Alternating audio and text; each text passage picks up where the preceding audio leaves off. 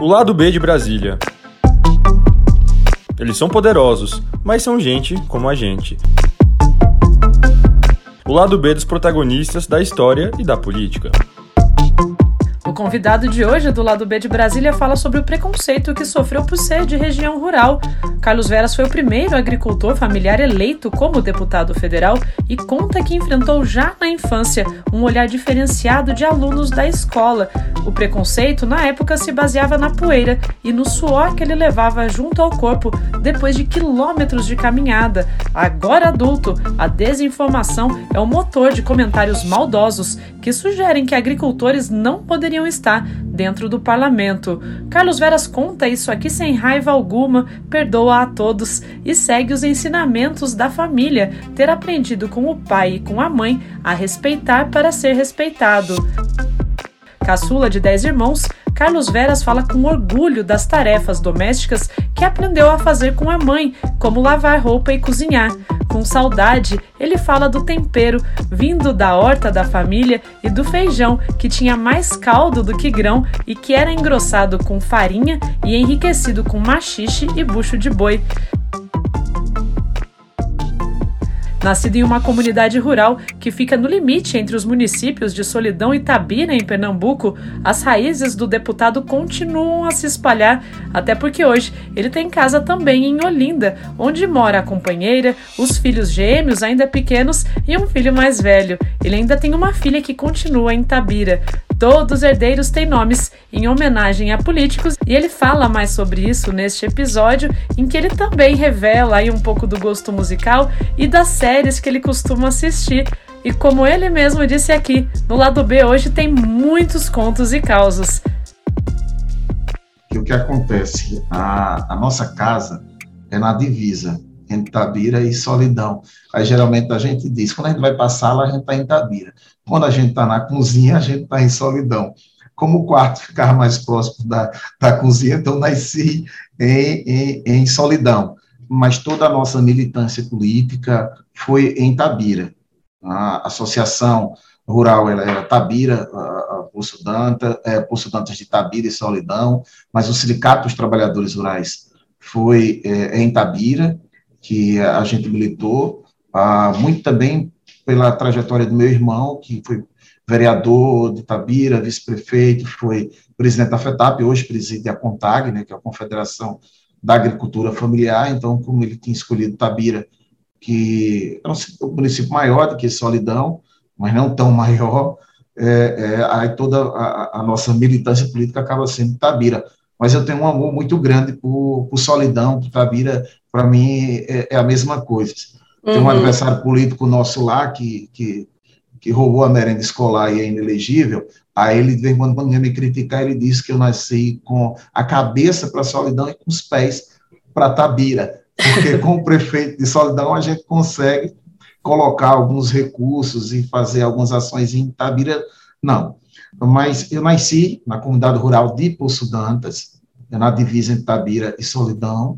Sou de uma família é, de dez irmãos, são sete mulheres e três homens. Eu sou caçula. Não sabe como caçula sofre, né? Ou também tem alguns, alguns, alguns benefícios a mais. A minha vida foi toda lá, na comunidade. Meus pais continuam morando lá. Minha casa, minha referência, continua sendo lá.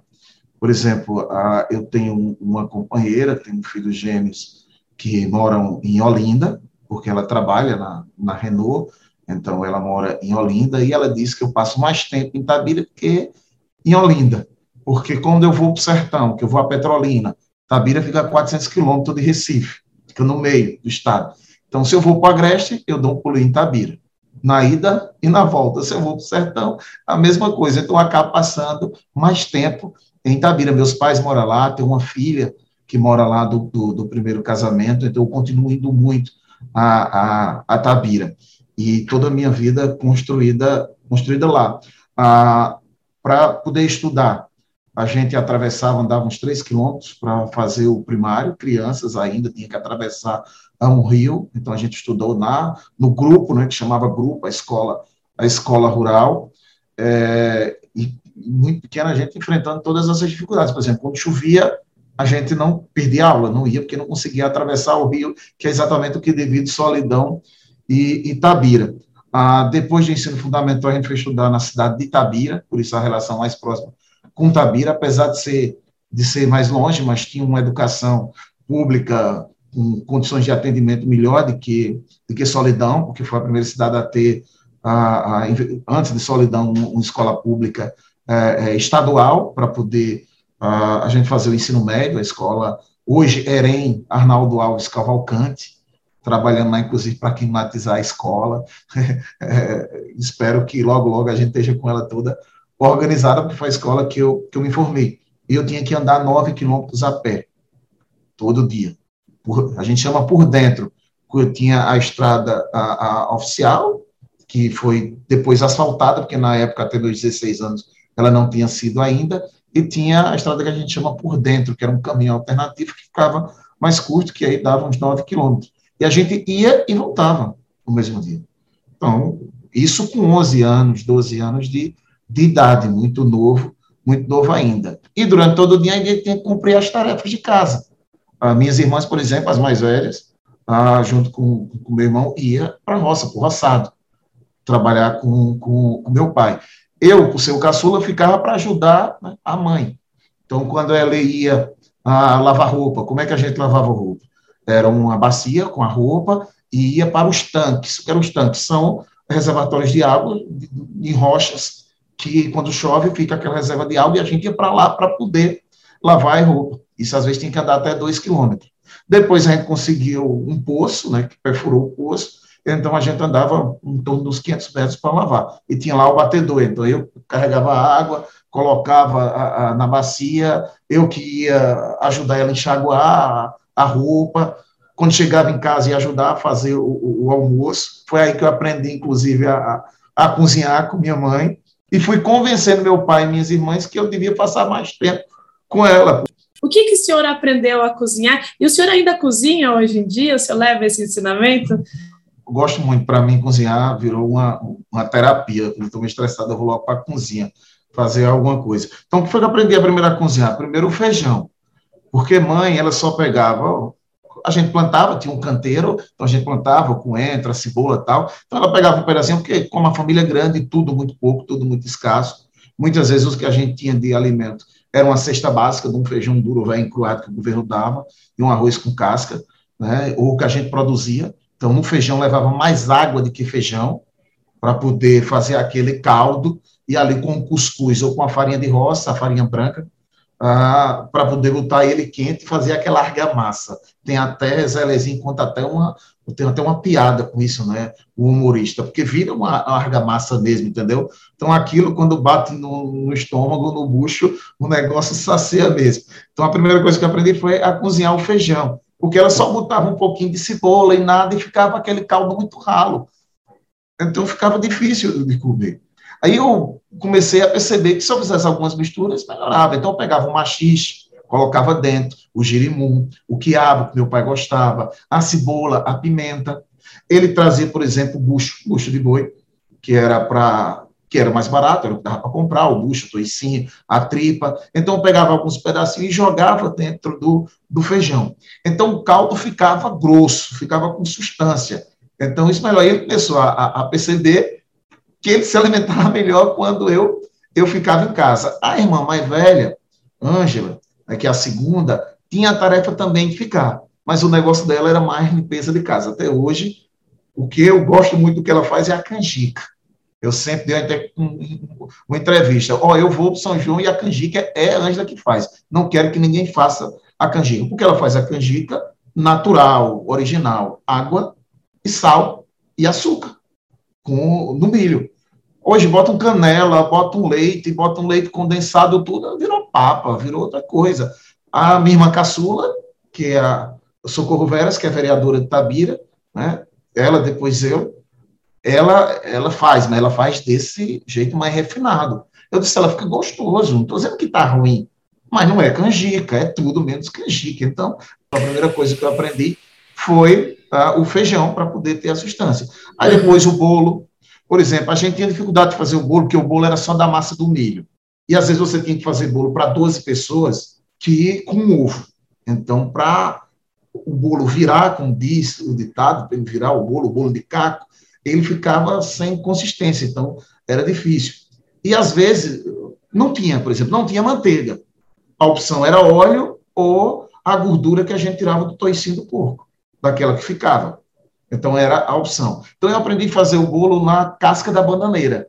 Até hoje eu faço muito bem o bolo de caco. Da palha da bananeira não precisa mais, porque graças a Deus dá para comprar o óleo e, e a manteiga, mas aprendi a fazer o bolo de caco, um arroz mexido.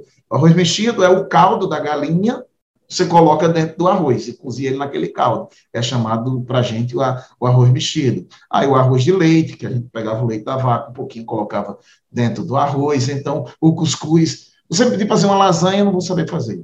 Se você pedir fazer um, algo mais refinado, eu vou conseguir. Eu vou conseguir fazer uma macarronada. Meus sobrinhos, minha sobrinha Marjorie, que mora em São Paulo, é, todo ano ela está contando as horas de ir, porque ela quer meu macarrão. E meu macarrão com tudo dentro aí vai uma salsicha, vai, vai um queijo, vai, vai tudo. Eu faço aquele adubado mesmo, são uhum. coisas natural, a pamonha, por exemplo. Ah, a pamonha eu amo. Eu, uhum. eu pego, eles comem mais salgada ou mais doce a pamonha? Doce, mais doce. doce. Uhum. A canjica, como eu lhe falei, e a pamonha, às vezes eu pego um milho, eu compro, levo, casa mesmo, comprei um ralo para poder fazer no ralo, mas antes eu fazia no liquidificador mesmo, para fazer. Aprendi até uma receita, pegar um pedacinho de queijo de coalho, colocar dentro da, da pamonha também dá um sabor diferente, não tira né, a originalidade da, da pamonha. Gosto muito de nata. A nata ah. dentro da pamonha dá um sabor é, maravilhoso, entendeu? Então eu aprendi, eu aprendi a cozinhar, a fazer alguns pratos é, do meu sertão, entendeu? Do meu Nordeste. Nada, se você faz uma lasanha, faz um pudim, não, Aí já não, não é a mesma coisa. Mas o senhor disse que ficou muito mais com a mãe, então ajudou a mãe a, a aprendeu a lavar roupa com a mãe, ajudava a mãe nisso, ajudava a mãe a fazer a comida também. Mas o senhor começou na vida política numa associação rural. Aí como é que o senhor passou aí para essa associação rural, então, para conseguir entrar na, na vida política? Como você falou que eu aprendi tudo com mãe, deixa eu contar a, a, a um, um ato de homofobia que eu sofri que eu não sabia. Porque eu ficava muito com com mãe, e a gente dividia, de fato, a, as tarefas, às vezes lá a gente tem história de trocar dia de serviço, porque não dava para pagar, um dia você ia para a roça do outro, ele não passou. E os vizinhos trocavam dia de serviço com o pai. Eu fazia a comida, levava tal, e eles viam isso. Eles viam que a comida era boa. Então chegou até um certo momento que tinha um, um primo meu, chegava para o pai e dizia, Geraldo, esse menino é estranho, Geraldo. Esse menino sabe cozinhar, esse menino lava roupa. Geraldo, esse menino é estranho, esse menino tem que estar na roça. Geraldo.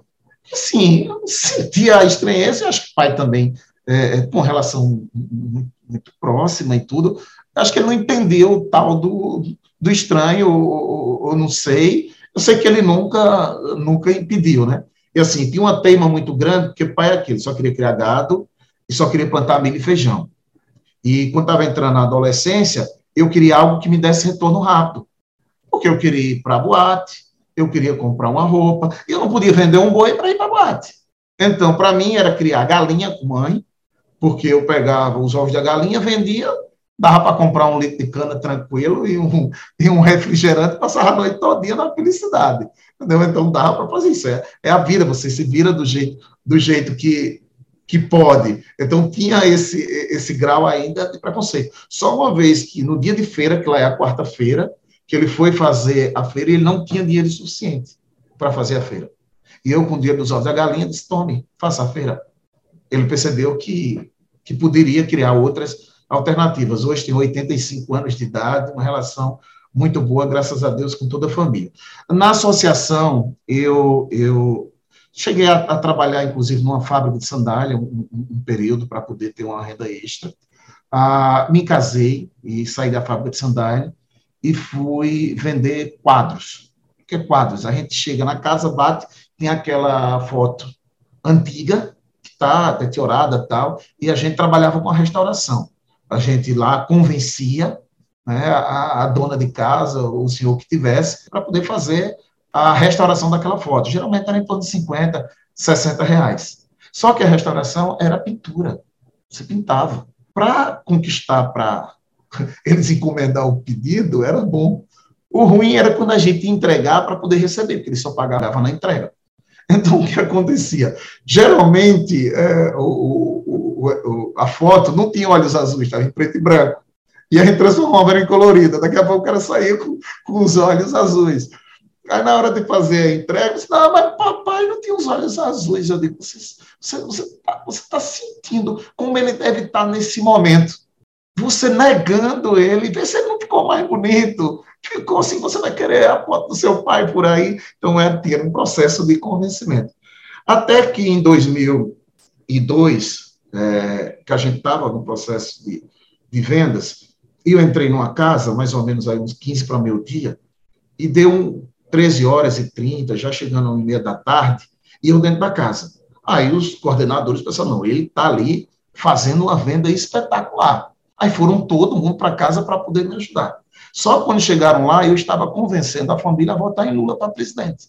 Quando eu saí, eles tudo arretado, essa gente não lhe paga para você estar tá pedindo voto para Lula, não. Eu disse, olha, veja bem, no dia que Lula ganha a eleição, essas pessoas vão ter uma vida melhor. Consequentemente, a gente também. Aí a gente vai poder vender mais retrato, ou, ou largar essa miserável dessa vida de porta em porta, porque era muita humilhação. Você bate na porta, as pessoas têm agora não.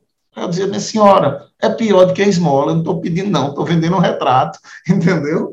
Então era muito pior, então a gente às vezes levava num bom humor para poder é, sobreviver naquele momento. E foi ali que a gente começou a discutir política dentro da turma. Uhum. Ah, foi junto, você gente... vendendo o quadro ali que o senhor foi vendo essa questão política na, na realidade ali que... das pessoas. Bacana. A desigualdade social e tudo, e a gente começou a discutir ali. Por que a nossa comunidade, todos eram da, nossa, da mesma comunidade porque na nossa comunidade não chegava nada. A gente tinha vereador, tinha vice-prefeito, mas não chegava nada da comunidade. Simples, a gente não é organizado, como é que vai chegar? Quando a gente voltou, a primeira tarefa, vamos fundar a associação. Aí reunimos a comunidade todinha, conversamos e fundamos a associação. Aos 18 anos eu fui a presidente da Associação do Curso Dantas, fiquei por dois mandatos. Ali a gente conseguiu cisterna de placa para as pessoas, conseguiu poço artesiano, conseguiu organizar as pessoas para fazer o PRONAF e receber o crédito. Então a gente teve uma, um processo de conscientização política né, na Associação do Curso Dantas. Depois da associação, abriu portas. Eu fui para a cooperativa de crédito, organizar as cooperativas ah, ah, em toda a região, no Estado. Ah, depois fui para a direção do sindicato. E no Congresso da CUT, eu fui eleito vice-presidente. Depois dos dois mandatos de vice-presidente da CUT, eu fui o primeiro agricultor familiar eleito presidente da CUT. Inclusive, tem uma, uma, história muito engraçada, porque o Betão, que era metalúrgico, ele foi o meu primeiro vice-presidente. E na hora que a gente estava formando a chapa, e meu nome foi colocado para presidente, ele levantou um questionamento que eu não poderia ser presidente porque eu não conhecia bem a vida dos metalúrgicos, dos professores e tudo mais, eu tinha que aprender primeiro. Aí, no fundo da, da plenária, o seu Zé de Rosa, de Itacaimbó, sindicalista, um senhorzinho já de idade, levantou a mão e perguntou ao ex-presidente, que é Sérgio Goiano, que hoje é secretário-geral do PT, ô, seu Sérgio, o senhor sabe tirar leite de vaca? Ele, não, não sei. Senhor sabe quantos caroços de milho levam uma cova para a gente poder plantar? A gente joga na cova de milho? Não, não sei. Aí ele disse, não vou lhe perguntar a terceira, não. Aí disse, seu Betão, ele é presidente por dois mandatos, ele não teve que aprender a tirar leite de vaca nem plantar milho. Por que, é que o nosso candidato tem que aprender a operar uma máquina? Então a plenária acabou, porque há sempre um, um processo de preconceito muito grande contra a agricultura familiar, contra os agricultores. Eu senti esse preconceito a vida toda. Agora, na disputa para o Senado, voltou esse preconceito. E eu disse bem claro: o preconceito por ser agricultor familiar, isso eu sofro desde a infância, desde a minha adolescência. A gente andava nove quilômetros a pé. A gente não tinha sabonete, a gente não tinha shampoo. Então, a gente lavava o, o, o cabelo com tal do sabão de potássio, que era um sabão que era feito artesanalmente. E minhas irmãs compravam o tal do leite de rosa. Então, imagine, você botava nas axilas aquele leite de rosa, que era para limpeza de pele, não servia para isso. Nove quilômetros andando a pé, na poeira. Quando você chegava, que sentava do lado dos colegas, eles tinham toda a razão. Você fedia, você estava fedendo. Hoje perdoou todos eles de coração. Porque eu realmente sei que eu estava, eu devia estar fedendo. Ele não tinha, eles não estavam errados. Só que quando a gente ia fazer um trabalho em grupo, uma prova em grupo, o fedor desaparecia.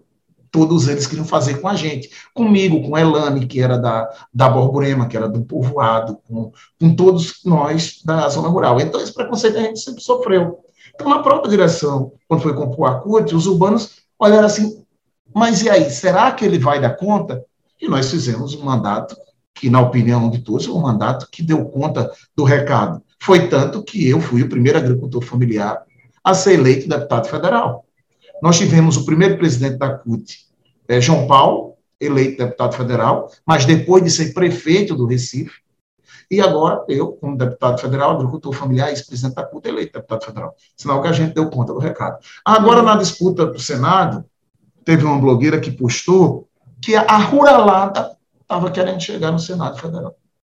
Extremamente é, pejorativo e preconceituoso. Como se um agricultor familiar não pudesse ser vereador, ser prefeito, ser deputado ou ser senador da, da República. Nós que alimentamos o mundo, nós que produzimos. Porque sem a gente, a raça humana, se ficar só produzindo o carro, o petróleo, ah, não, vai sobreviver de quê? A gente precisa da produção, da agricultura familiar, que leva os alimentos a 75% da vida uh, às mesas do povo brasileiro. Então, de novo, a gente voltou, inclusive, agora na, na cogitação de ir para o Senado esse tipo de preconceito, mas a gente tem conseguido superar, porque a vida toda nossa, a vida toda nossa foi, foi assim, foi uma luta, é, foi uma vida difícil, mas muito honrada. Um, mas... Uma educação do pai e da mãe, aprendendo a respeitar, dar respeito para poder é, receber respeito. E valeu a pena para o senhor entrar para a vida política? O senhor falou no início da entrevista dos seus dois filhos, que são novinhos, que têm três anos, e a política, e o senhor falou no começo, que o senhor é, separa entre estar com a, com a sua companheira, entre estar com a família no interior ou com as pessoas ali, e agora tem que estar também em Brasília. Valeu a pena entrar para a política? Está valendo a pena continuar na política? A primeira coisa é, é você sacrifica a família. Eu ser filho de, de político não é uma tarefa fácil. Você sofre em todo sentido. Você sofre na ausência, você sofre quando o político é perseguido, é xingado. Ninguém quer ver seu pai, é, sua mãe, é, seu filho sendo xingado, muitas vezes, por conta de uma ideologia é, é, é política. Então, ele sofre duas vezes. Sofre com ausência, sofre com, com tudo isso, com a exposição que se tem. Uh, mas quando a gente entra na política por uma missão, por um objetivo que é ajudar as pessoas a melhorar de vida, né, ajudar o seu país, a sua comunidade, a sua cidade, é, isso no final vale a pena. Eles entendem, sabem que a gente está cumprindo um, uma missão. E eu me inspiro muito no presidente Lula. Porque eu digo, se o presidente Lula não tivesse sido eleito em 2002, talvez eu não estivesse aqui para contar a história porque eu não sei se eu conseguiria ter a mesma resistência do meu pai naquela frente de trabalho, naquela frente de emergência, porque era a única coisa que teria de, de alternativa. Quando você chega numa comunidade rural quilombola, que encontra um senhor com 70 anos de idade, e as lágrimas vêm aos seus olhos, quando ele diz: Eu vou ter a vida toda. Nunca vi um candidato ou um deputado de perto. E hoje eu tenho um deputado federal na minha comunidade, na minha casa e a gente vai lá naquela comunidade construir uma passagem molhada para que eles não sofram tanto. Então, você possibilita para o mandato fazer uma intervenção para ajudar aquelas pessoas. Quando eu sentei com Zaratina, elaboramos o projeto de lei do Vale Gás, porque eu fui visitar o Hospital da Restauração, as pessoas acidentadas, morrendo com as casas incendiadas, se queimando, porque estavam é, cozinhando com inflamáveis. E você elabora um projeto de lei desse, que vai beneficiar a, a milhares de pessoas, que não tinham condições de comprar o botijão de gás e agora recebe no mínimo 50% do valor do botijão de gás. Quando você atua para garantir a renovação do, do, do Fundeb, o financiamento da educação básica pública nesse, nesse país, quando você atua para garantir o piso nacional da enfermagem, o piso nacional do, do, dos agentes comunitários de saúde de epidemia. Então, quando você vê que o seu mandato está fazendo a diferença, não foi à toa que nós apresentamos 1.190 proposituras de lei a, até janeiro, quando a gente a, a, apresenta uma emenda à medida provisória para salvar o Banco do Nordeste, que é quem financia a agricultura familiar, quando a gente tira os trabalhadores rurais da reforma da Previdência, que o governo queria que eles se aposentassem com 70 anos. Quando você chega e vê esse depoimento das pessoas, que sabe que foi graças a ter um agricultor familiar aqui que podia contar a realidade para os deputados. Eu cheguei a dar depoimento na comissão especial para tirar os trabalhadores rurais, que minha mãe, minha mãe, só teve direito a comprar um item de higiene pessoal para ela e para minhas irmãs quando se aposentou. O dinheiro da aposentadoria rural, é, é, Juliana, não é para ir para a pessoa viajar, passear, era para ser. Era para eles poderem conhecer outro estado, era para eles poderem ir para a praia, conhecer até outro país, mas não é. É para comprar remédio, é para comer comida, é para, às vezes, comprar um colchão, que às vezes dormiu o tempo todo num colchão de palha, ou comprar uma cama a mais, porque os filhos sempre dormiram de rede, não tiveram direito a, a, a dormir num colchão. É para tirar o forro do chão, que às vezes tem que dormir no chão. Então, é para melhorar um pouquinho a vida daquelas pessoas e você colocá-los para se aposentar com 70 anos, sou agricultor. A gente morreria e não conseguia se aposentar. Enquanto, então, quando a gente vê a nossa atuação e vê que tem, que é a voz do agricultor, é a ocupação desse espaço, é a quebra do preconceito, é dizer que na política também é espaço da agricultura familiar, das minorias aqui, quando a gente assume a presidência da Comissão de Direitos Humanos, e o primeiro pernambucano a assumir a presidência da Comissão de Direitos Humanos. E tem famílias que estão ali numa ocupação, e durante a pandemia chega um ordem de despejo para tirá-las e jogá-las no meio da rua, à mercê da, da pandemia, e você faz uma intervenção pela comissão e consegue salvar a vida daquelas, daquelas pessoas. Então, é, é compensa. Compensa quando você tem um mandato para isso, para fazer o bem às pessoas. Se fosse é. para ser mais um aqui, hum, não compensaria. Uhum. E, e, e eu vejo isso nos olhos da minha família, que eles sabem. Nosso mandato não é um mandato de mais um, é de alguém que faz a diferença na, na vida das pessoas. E quando a gente aprova um projeto de lei desse como Vale Gás, foi para quem votou no Haddad, foi para quem votou no Bolsonaro, foi para quem votou no Ciro, foi para quem votou em todo mundo. Porque uhum. é política pública, a política pública tem que chegar a todos e todas. Uhum. Já que o senhor falou aí do orgulho que a sua família tem, inclusive desse mandato do senhor, né, que consegue atingir a vida dele, deles e de todo mundo que está ao redor. Gostaria que o senhor falasse mais até do convívio da sua família. Como é que são os finais de semana do senhor com os seus filhos? O senhor consegue acompanhar bem o crescimento deles? Eu vi vários vídeos deles cantando, eles são crianças bastante musicais, né? O senhor ouve muita música em casa? Como é que é? é essa parte musical deles não puxou a mim, tá? Eu sou apaixonado pela música, gostaria muito de saber tocar um instrumento eu digo que eu sou um pajeú, que eu tenho uma decepção muito grande com, com um pajeúzeiro, porque o Pajeú é a região nossa, e lá é um celeiro da poesia, da, da cultura e também da vaquejada.